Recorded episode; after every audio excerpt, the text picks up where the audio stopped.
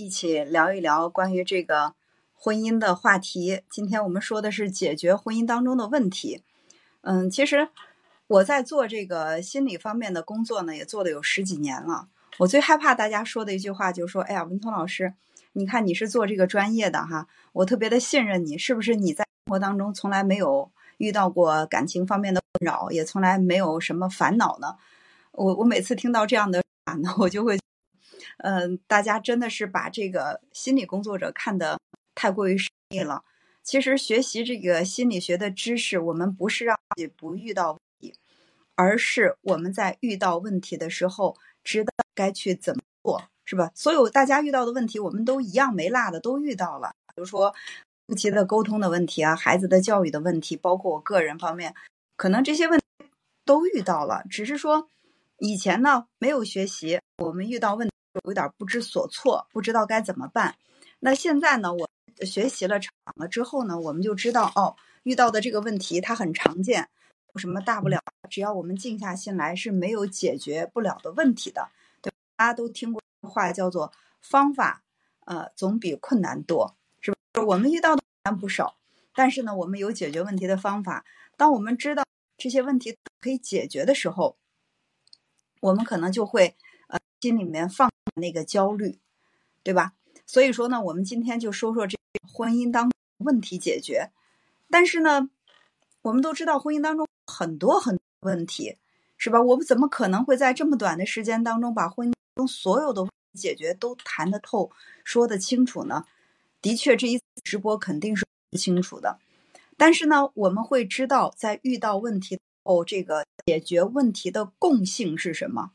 就是解决问题的共性。什么？我们遇到问题，我们思考的方向是什么？所有的问题都可以按这几个方向去，呃，思考。那么我们在解决问题的时候，可能会少走一些弯路，解决问题的时候会更高效一些。呃，或者说就是在解决问题的时候，避免就是伤人伤己。其实大家会发现，尤其是在我们最亲近的人面前，我们本身的出发是好的，我们是想解决问题的。但是经过一番的这个来回的沟通，或者说就是来回几个回合之后，问题没有解决，矛盾更加激化了，感情被伤得更透。大家都会有这种体验吧？比如说，我今天已经酝酿了一天，我打算晚上回来好好的就孩子沟通这个问题，跟我孩子教育这个问题，跟我老公沟通一下。但是呢，说了。没有三句话，我们俩就吵起来了。这一吵吵了半个小时，吵了一个小时。我会发现内心的怒火更加的熊熊燃烧。问题不但没解决，我在心里又对他多了一丝怨恨。好多人都有过这样的经历，是吧？那这就是在解决问题的时候，可能我们的这个方向错了。那怎么样才能够很好的去解决问题啊？我觉得要想解决问题，第一点我们要做到的就是不要去逃避问题。要想成为一个解决问题的高手，那你首先要遇到很多的问题，你才能够在解决问题的过程当中，逐渐的成一个解决问题的高手，是吧？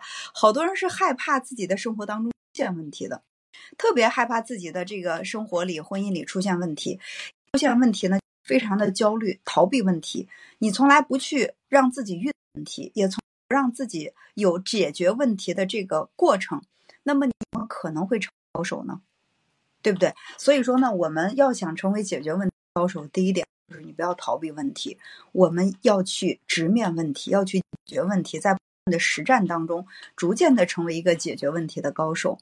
在这个问题上，我们大家呢，呃，都要记好这样的一句话啊：我们的这个架都不是白吵的，是吧？所所有的矛盾都不应该白白的出现在生活当中的。对，在问题当中学。解决问题，那么在问题当中，我们没哪怕是我们问题解决成功，是吧？我们解决的不成功，我们在这个问题中就是感受到了一种深刻的教训。那么这个教训过后进行总结，因为所有的教训不经过总结和反思，它都成不了经验。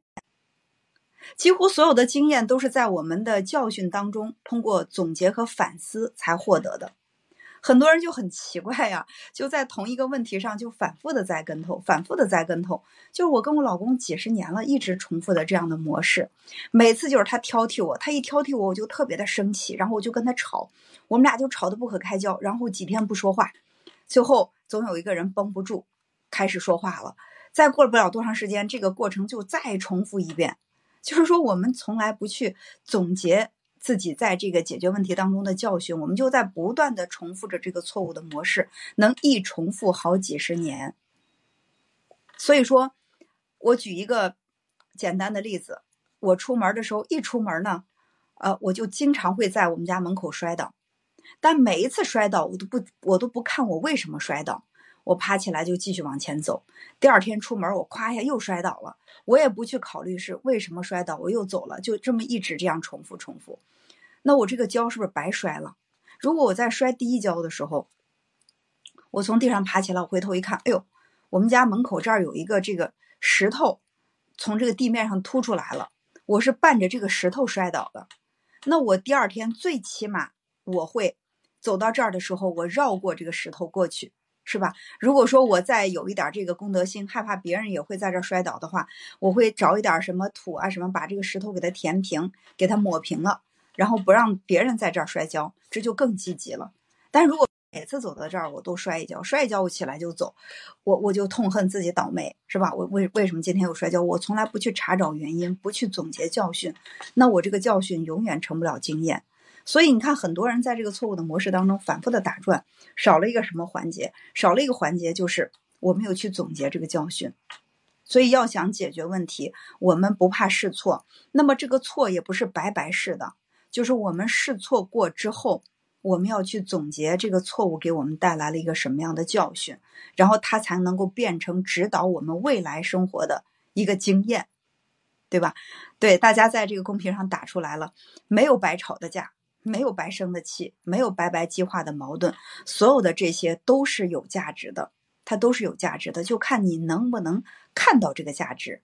你要能看到这个价值的话，那么它给你带来的。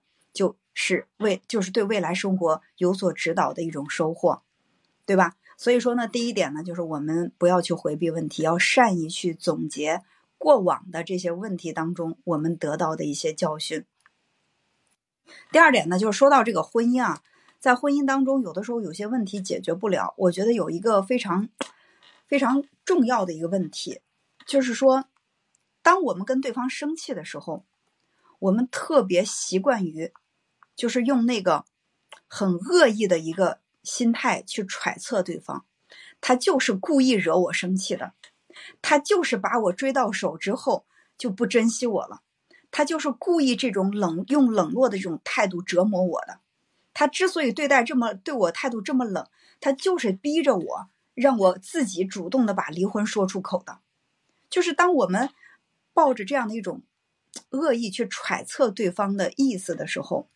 那我们想一下，我们内心能平静吗？我们的内心平静不下来的时候，我们再去解决问题，没有一个好的情绪，没有一个好的心态，就很容易把这个矛盾激化。所以，不管对方做了什么，如果说对方这个行为对你的伤害太大了，你说我就不想去解决这个问题了，我就是想跟他一刀两断。那好，那我们就不再去说。那你可以带着最深的恶意去揣测他的这个做事的目的，因为这样呢，会让你更舍得放手。对吧？这会让你更加舍得放手。他这么十恶不赦的一个人，他如此的伤害我，他这么的不怀好意，我干嘛还要跟他在一起呢？这样你可能走的会比较决绝。但是往往是什么呢？我们舍不得离开这个人，或者我觉得我没有力力量离开这段婚姻。但是呢，当对方伤害到我，或者说对方的一些行为让我们接不能接受的时候，我们又满怀着恶意，就是你会觉得很很困难。很为难，我要和一个对我恶意满满的人在一起生活，我还要跟他去营造感情，这是不是特别特别的困难？所以你要评估一下啊。如果说你对对方，你还有感情，或者说你还对这个婚姻有所留恋，你是想解决问题的，不是想拆散婚姻的。不管对方有什么样的一个行为，我们都尽量的，哪怕你做不到。我从他的这个行为当中去寻找善意，最起码呢也做到不要去刻意的，就是去恶意揣测对方。你比如说，一个男人回到家里以后，看到老婆跟自己的妈妈，他们两个就孩子教育的问题就吵起来了。然后这个男人上去就对这个老婆说：“你不要那么不像话啊，不要给脸不要脸啊，你不要太过分了啊！我一次两次看到我不在家的时候，你就这样欺负我妈。如果我们用这种态度去解决问题的话，咱们想一下，那那这个做妻子的听到这样的话，他还能够心平气和的去跟你解决问题吗？对吧？什么叫做不代表不带有恶意的去揣测对方？我们去去分析一下，就算。这个媳妇儿跟婆婆两个人吵得不可开交，这个时候丈夫出现了，你们两个是就孩子教育的问题吵起来了。我知道，虽然你跟妈妈你们两个这个关系比较恶劣，可能都抱有一个比较好的一个目的是，都希望用更好的方式去教育咱们的孩子，都希望咱们的孩子能够成长的更好，对吧？那这不是不是就是一种带着一种善意的这个方式？去揣测对方的行为，那最起码对方不会火上浇油，是不是？就算他当下那一刻，他没有办法能够把这个问题彻底的解决，但是他心中的怒火和委屈就能够平息一大半儿，因为你看到了他在在跟婆婆争吵的背后是有一种我想拼尽全力的把孩子教育好这样的一个善意。那有的人会说，这是我可以去分析。啊，婆婆跟媳妇儿吵架，他们俩都是想把孩子教育好。那如果我老公背着我找小三儿，他还不跟我说，他他整天骗我说他出去加班了，他骗我说他出去加班，其实他去跟小三儿约会了。对于他这个行为，我怎么去善意的揣测？那这个善意是什么？他欺骗了你，这个行为确实很糟糕。但他为什么要欺骗你？最起码暴露出来一个目的是。他还没有做好要跟你离婚、要抛弃你的心理准备，他害怕你知道他出去跟小三约会，他会很你会很生气，甚至你会很决绝的离开他。他恐惧，就是说他在这个婚姻当中，他对你是有留恋的，对这个婚姻他还是很珍惜的，但是呢，他没有抵御得了外界对他的诱惑。那当然，如果你说我就是一个眼睛里不揉一颗沙子的人，他一旦在情感上，不管是什么精神出轨还是肉体出轨，只要他出轨了，我就非要跟他离婚不可。当然没问题，这是你的事儿，你可以做这个决定。但是你说我现在不想去跟他离婚，但是他这个行为让我特别的痛不欲生。当初他对我曾经发过很深的誓言，说对我要忠贞不渝，但是他现在做出了这样的事情。那我怎么去善意？就是这个善意是什么？他知道他自己这个行为不好，他知道自己这个行为不对，是吧？那他目前他没有能力去控制约束自己的行为，但是呢，他不想因为自己的行为让你受伤。他这个隐瞒对你可能是一种欺骗，欺骗哈，或者说对你来说是极大的一种羞辱。但是可能这中间还包含着一丝丝他的善意，就是。他不想因为这个事情让你生气，他也不想因为这个事情就一下子把你们的婚姻给拆了，所以他选择了这种欺骗。我我我觉得这就是我们给自己解决问题，就是铺就了一个比较比较良性的一个底色，是吧？当我们觉得对方就是一个大魔头，就是一个大恶魔的时候，我们是没有办法好好的解决问题的。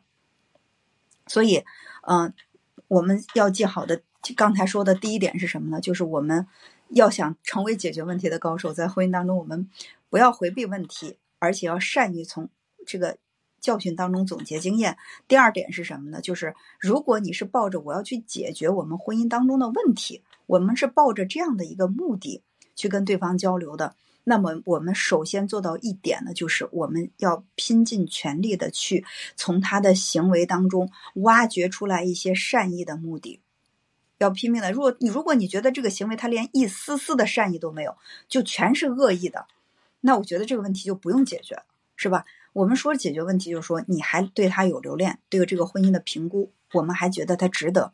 我常举的一个例子嘛，就是你要如果觉得你这个婚姻它就是一个一块钱的水杯，一块钱的一个玻璃杯子，而且这个玻璃杯子还摔了，就是还有一个豁儿，你一喝它，它还把你的嘴割破，你说你还要这个杯子吗？绝对不要了，我一下把它扔到垃圾堆里去了，是吧？但如果说这个杯子它非常非常有意义，对吧？它经历了这个时间的沉淀，它它有非常特殊的意义，或者它是一个古董，对吧？它是一个古董，一个一个古董流传了好多代的一个古董，它现在有那么一点点裂痕，它出现了，你舍得把它砸了或者把它扔了吗？不舍得，你会怎么样呢？你会去修复它，对吧？你去去慢慢的去修复你的这个，就是这个这个婚姻。所以说，这个婚姻要不要修复，首先是要有一个评估，就是问题要不要解决，婚姻要不要修复，就取决于首先呢，就是这个这个婚姻在你的眼里，它是一个玻璃杯子呢，还是说它是它是一个古董？如果是一个玻璃杯子，不值钱，扔了以后拉就是到那个超市随便能买十个八个。对吧？那我们就不去过度的去浪费、消耗自己。但如果说它是一个古董，它出现了一些裂痕，你认为它还是有修补的价值的话，我认为还是要去有耐心哈。第一点就是我们要抱着善意，第二点呢就是我们要去发掘解决问题的一些资源。你既然要解决问题了，那你要去发掘解决问题的资源。对不对？你手里有什么资源可以来帮助你解决这些问题呢？对不对？比如说，呃，你们有很深很深的感情基础，对吧？你们曾经非常非常的相爱相爱，呃，走过了很多的风风雨雨。你知道你在对方的心里还有很重的位置，对方在你的心里也有很重的位置。那这就是我解决问题的一个资源，对吧？还有呢，就是。哎就是比如说，我们都特别在在意这个孩子的成长。我相信我和我爱人都希望，就是因为孩子希望孩子有一个更好的成长环境，那么我们愿意去好好的这个修复感情，这也是一个资源。再比如说呢，啊，我呢想通过这个心理咨询师，对吧？一些专业的心理咨询师对我们的这个成长，对我们这个婚姻进行诊断和修复，那我觉得这也是一个资源。所以要想解决问题，就一定要去多多的去发掘解决问题的资源，而不是多就是去找这个问题。你会发现啊，你越去找问题，你们这个婚姻当中的问题就越多。但你越是去发掘这个解决问题的这个资源，你对于解决问题就会特别有信心。今天呢，我在和一个来访者聊天的时候，来访者就说：“嗯，当然我就是并不是说对这个。”同行的这个攻击啊，就是说有一个来，就是今天来访者他说到，他说几年前他曾经去做过咨询，当时这个也可能咨询师是出于希望他能够呃重视自己的问题或者什么考虑，这个咨询师就跟他说说，哎呀，你你们这个情况很严重啊，包括孩子，孩子情况很严重啊，他他那个内心他没有那个生还就是生存的这种欲望啊。他的这个生命能量非常非常低啊，就说了很多很多的这个这些话，说的他说我当时我都觉得特别特别的绝望，哎呀，我就在想我我怎么能把孩子教成这样啊？我怎么能把日子过成这样啊？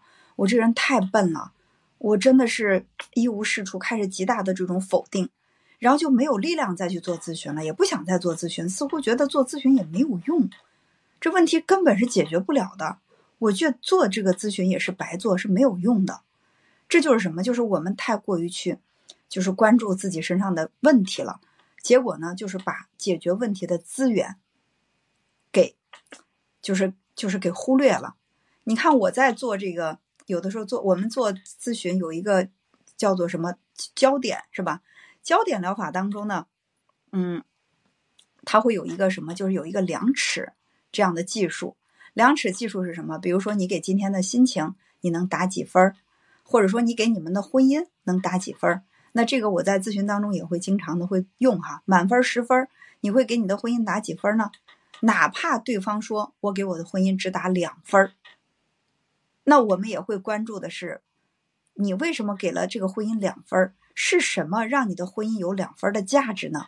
你这个婚姻的两分这个价值价值在哪儿呢？我们关心的是这个问题。对吧？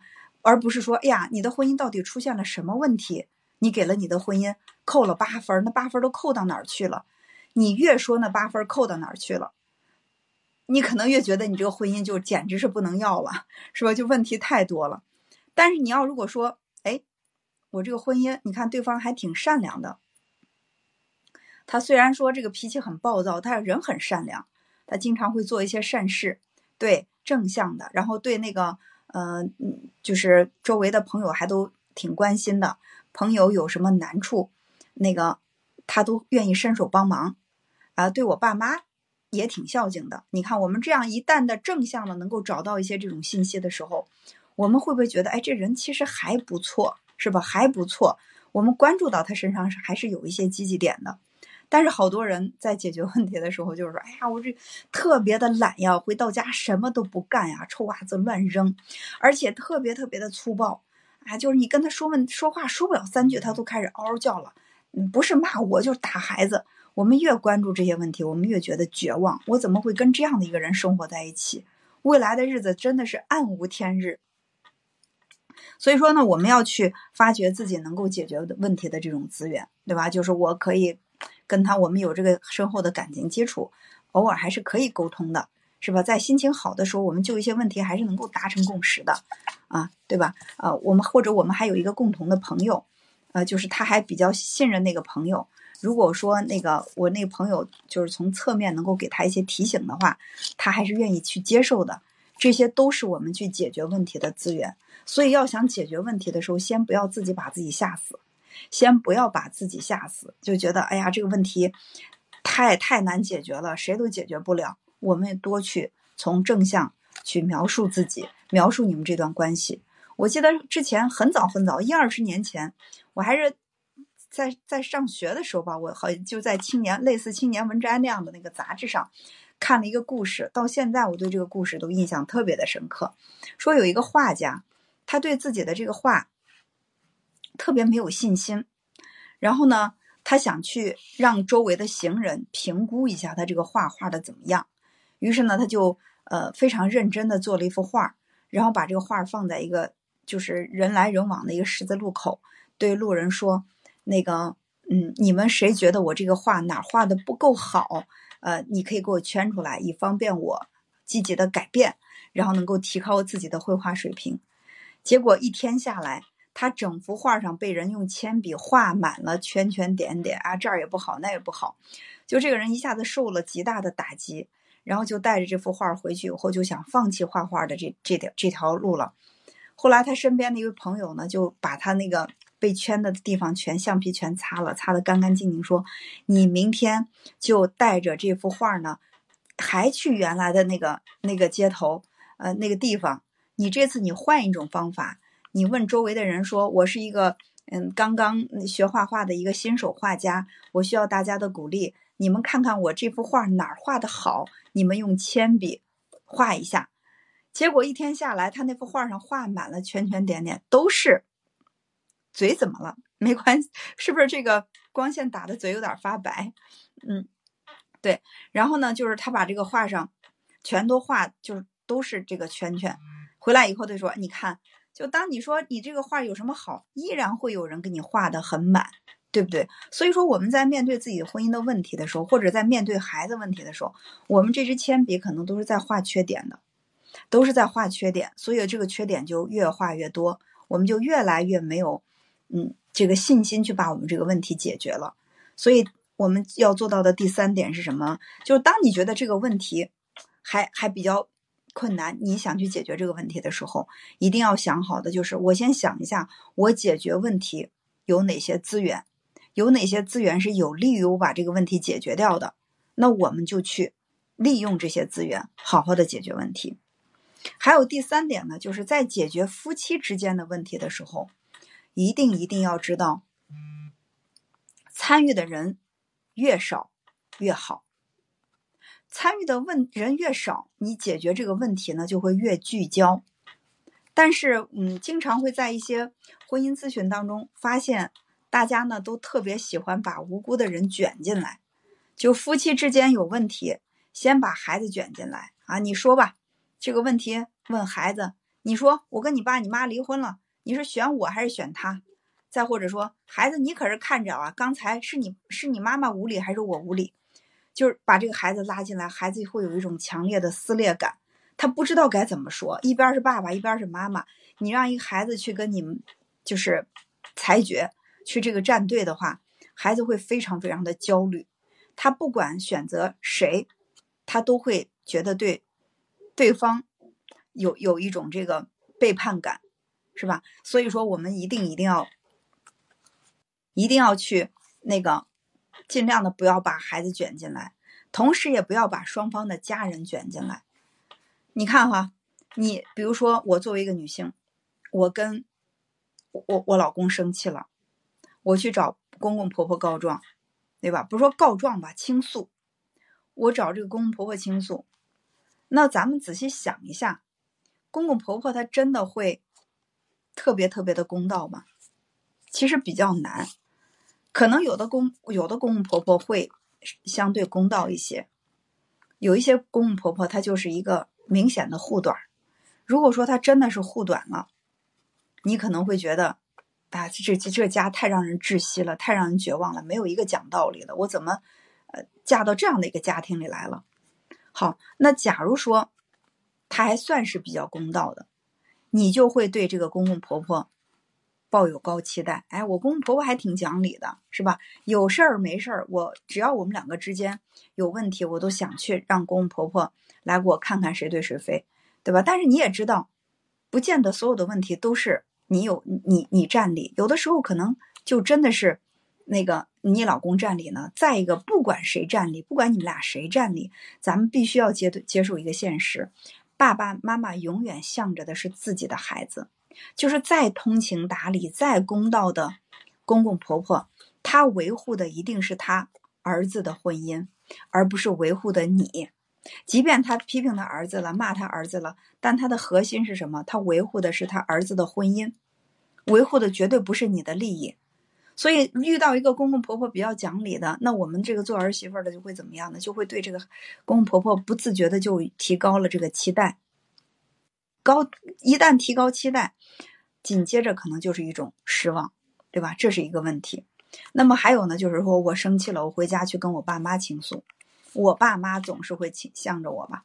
是你爸妈虽然向着你，但是呢，你爸妈可能会因为过度的心疼你，对你的这个。老公有意见，你们俩夫妻可能今天生气，明天你们俩和好，啥事儿没有啊。但是这个事儿呢，可能会在你爸妈的脑海当中留下印象，他们就会觉得这个女婿人不行，他们会一直有一种感觉，就是这个女婿他欺负我女儿，说的次数多了，有可能咱们就得被离婚了。就是我上次讲的时候，我讲到有很多人是被离婚的，对吧？其实他们并没有觉得这个婚姻问题有。有多严重？但是每次一生气呢，不是去找闺蜜倾诉，就是去找爸妈倾诉，把自己说的好像水深火热似的。到最后，大家就把你给架起来了。就这婚你不离就不行了，你不离你就是没出息，你不离你就是没尊严，对不对？你必须离不可。那其实你也知道，你们夫妻俩也就那点事儿，没有什么太大的问题，只是说当时是意气用事啊，情绪在那顶着，把这个话说的。太绝对了，把这个情绪渲染的有点太严重了，但是别人可能他就会活在那个情绪里面，所以呢，这个事情既然是夫妻两个人之间的问题，参与的人越少越好，参与的人越少，对于解决问题是越有利的。但是我也讲过，就是说那个好像就是那个萨提亚讲的那个家庭模式当中，就有一种叫做什么叫做就是三角缠。啊，是吧？就是就就是非得就是有把其他的人拉进来，明明是两个人的问题，非得把第三个人卷进来，然后就是纠缠在一起，这个问题才得以解决。所以有很多问题之所以解决不了，就是参与的人太多了。明明是两个人的问题，要不然就让这个传个话要不然呢就让就就是去找那个诉个苦，没有必要。我刚才也说了，可能有一些人确实是资源，你比如说你们之间有一个非常非常值得信任的朋友。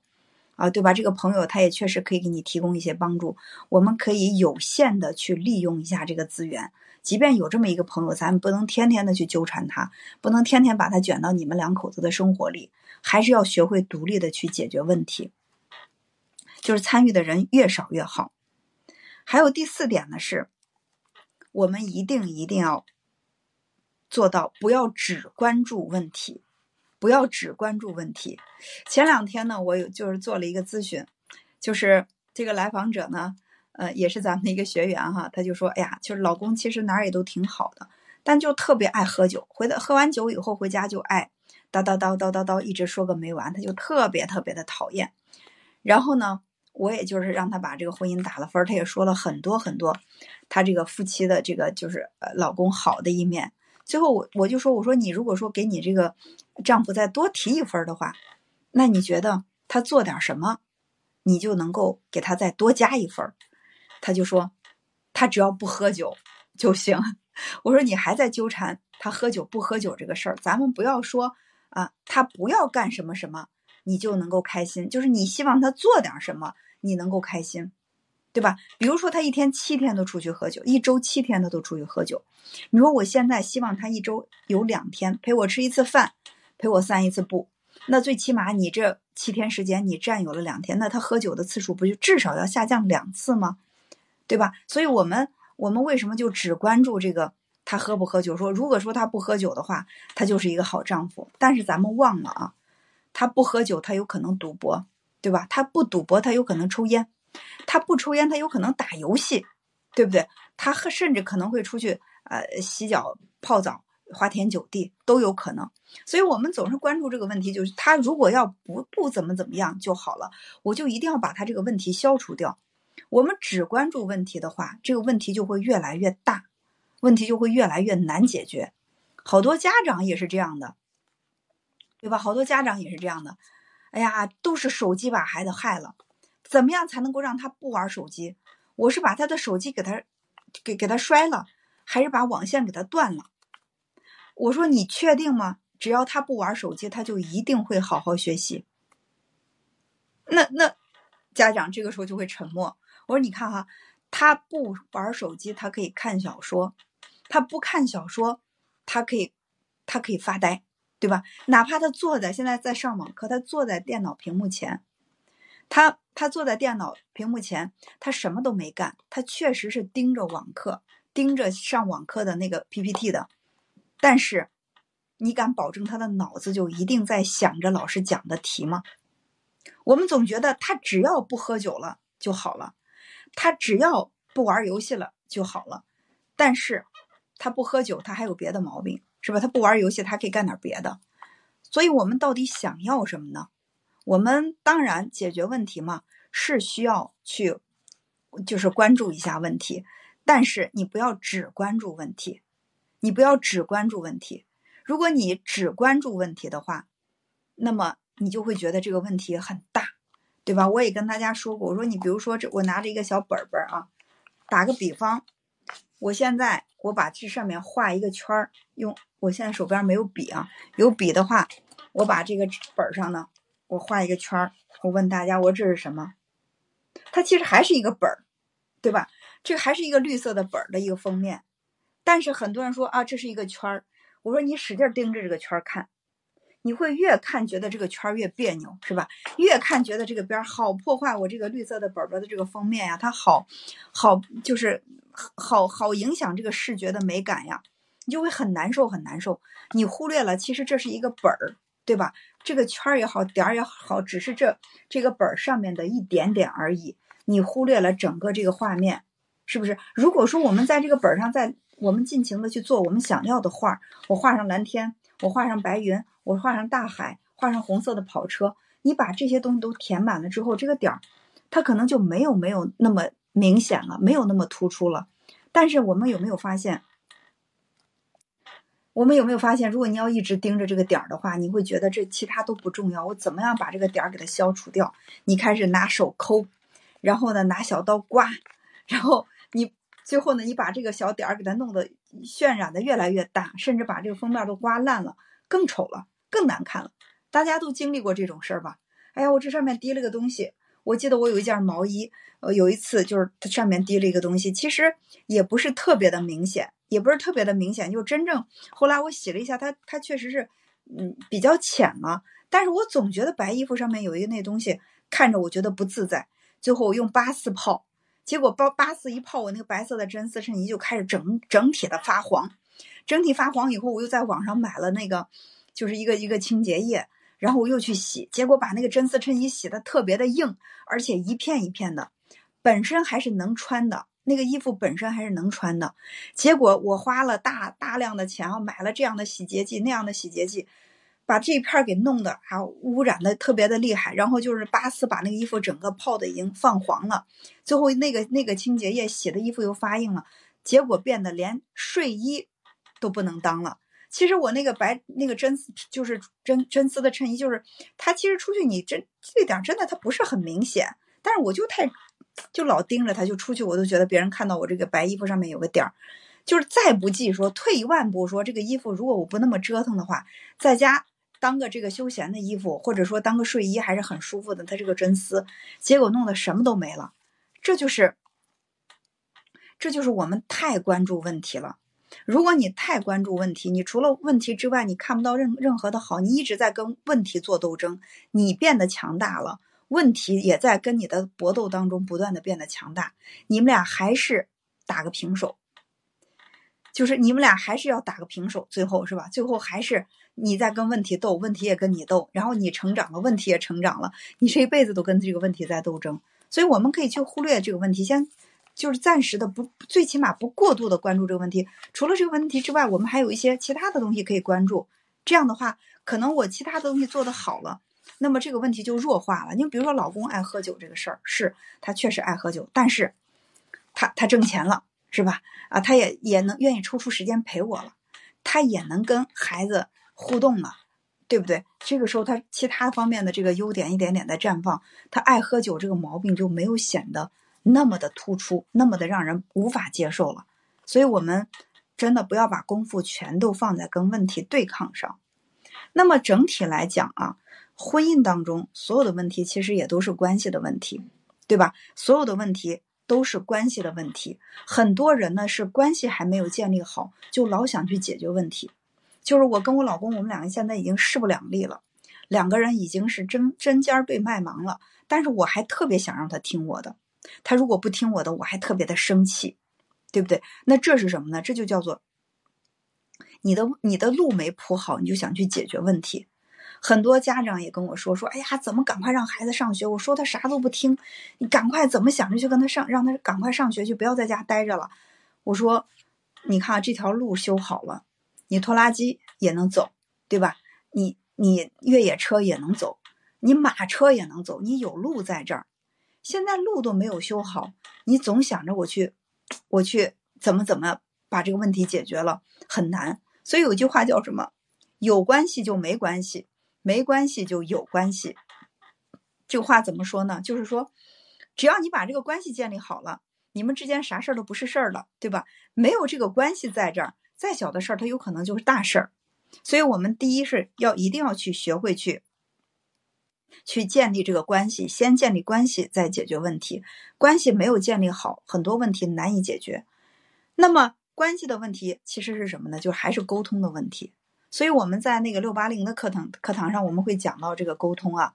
呃，前两天有一对夫妇也是来做咨询，就是他们两个纠结的点是什么呢？这个妻子就说：“哎呀，我特别特别的，那个就接受不了我老公的一点，就是我遇到问题我去问他，我说怎么办的时候，他能十几分钟一言不发，一言不发。然后呢，我就问这个丈夫，我说。”是不是真实的？是不是就是老婆跟你说话的时候你一言不发？他说：“你知道不知道我为什么一言不发呢？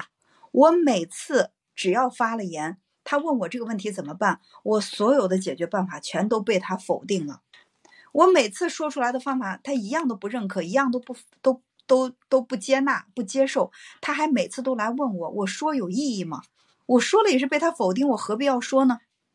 然后我就问这妻子，我说：“那丈夫说这个情况是客观的吗？”然后妻子没有否认，这就是什么呢？这就是说不会沟通，对吧？不会沟通，那咱要学习去沟通。沟通这本来也是一个需要慢慢去学习的。会跟老婆沟通，就会跟领导沟通，也会跟孩子，它其实是相通的嘛，是吧？那婚姻当中如果说沟通不了，哈，就沟通不了两个两个原因。第一是什么？第一是。不会沟通，沟通的方法有问题。第二呢是什么？第二我刚才也讲了，有有些人他会觉得不屑于跟你沟通。比如说在你们家庭当中，两个人地位不不对等，一言堂，是不是？只要出现问题，一个人是压倒式的，就是我说了算，谁都不要跟我讲。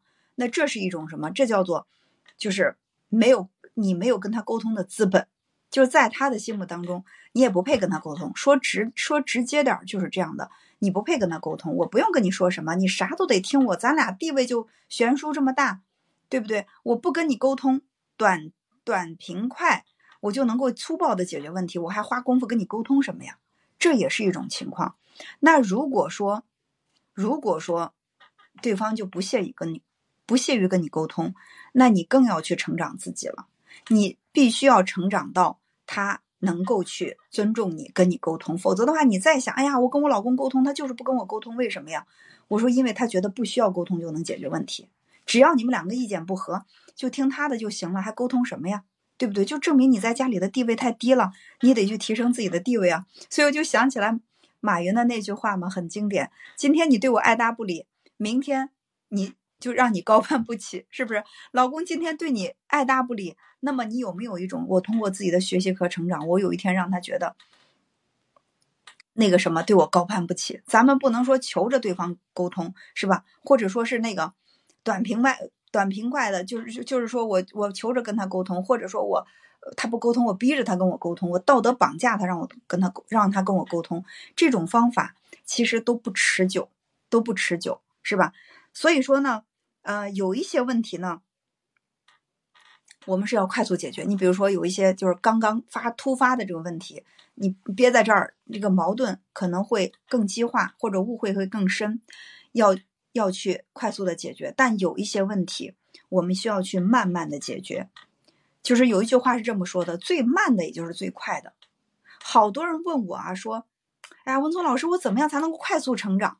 哎呀，我怎么才能快速解决这个问题？我怎么赶快？我怎么才能够赶快让这个这个问题得到解决？我说，有的时候最慢的速度也就是最快的。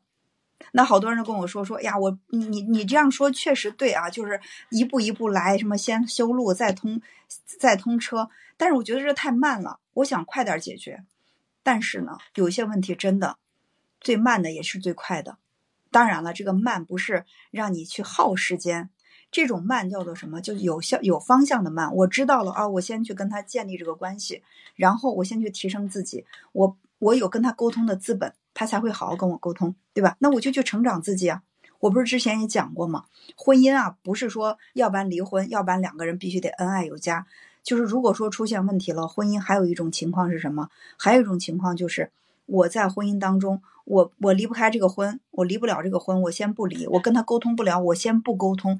但是我可以在婚姻当中先好好的去成长自己，对吧？我们只有成长好自己，我们才能够去经营好自己的婚姻。只有把这个家庭生活都经营的很好，才能够去给孩子提供一个好的这个成长的这个环境。得一步一步来。所以有的时候最慢的方法可能是最快的。我们不要过度的去追求这个速度。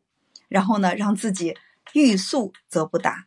记好最后的一句话，就是心急吃不上热豆包，需要慢慢解决的问题，我们不要操之过急。好了，今天跟大家的分享呢就到这儿。呃，接下来呢会有那个我们的这个答疑的环节。呃，先让鸽子把我们的这个六八零的课程的政策跟大家沟通一下，稍后就进入我们的答疑环节。好，谢谢大家。嗯。好的，我又回来了，谢谢文聪老师啊，感谢文聪老师今天对。